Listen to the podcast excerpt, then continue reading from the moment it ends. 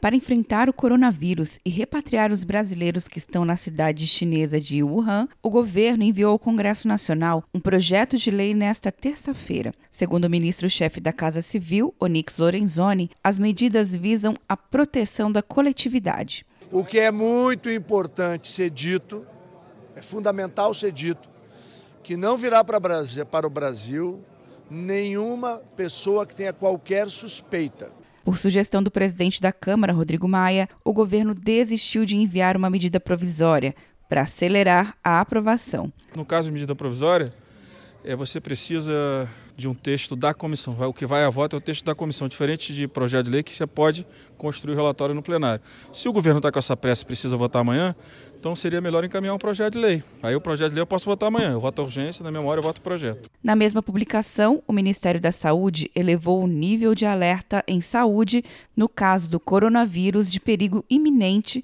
para a emergência em saúde pública. De acordo com o projeto, estão previstos o isolamento, a quarentena, a realização compulsória de coletas de amostras, exames, vacinas e tratamentos médicos específicos, a restrição temporária de entrada e saída do país e a requisição de bens e serviços.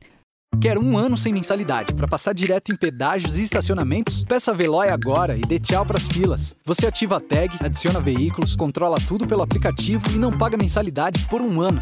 É por tempo limitado. Não perca. Veloy. Piscou, passou. De Brasília, Luciana Castro.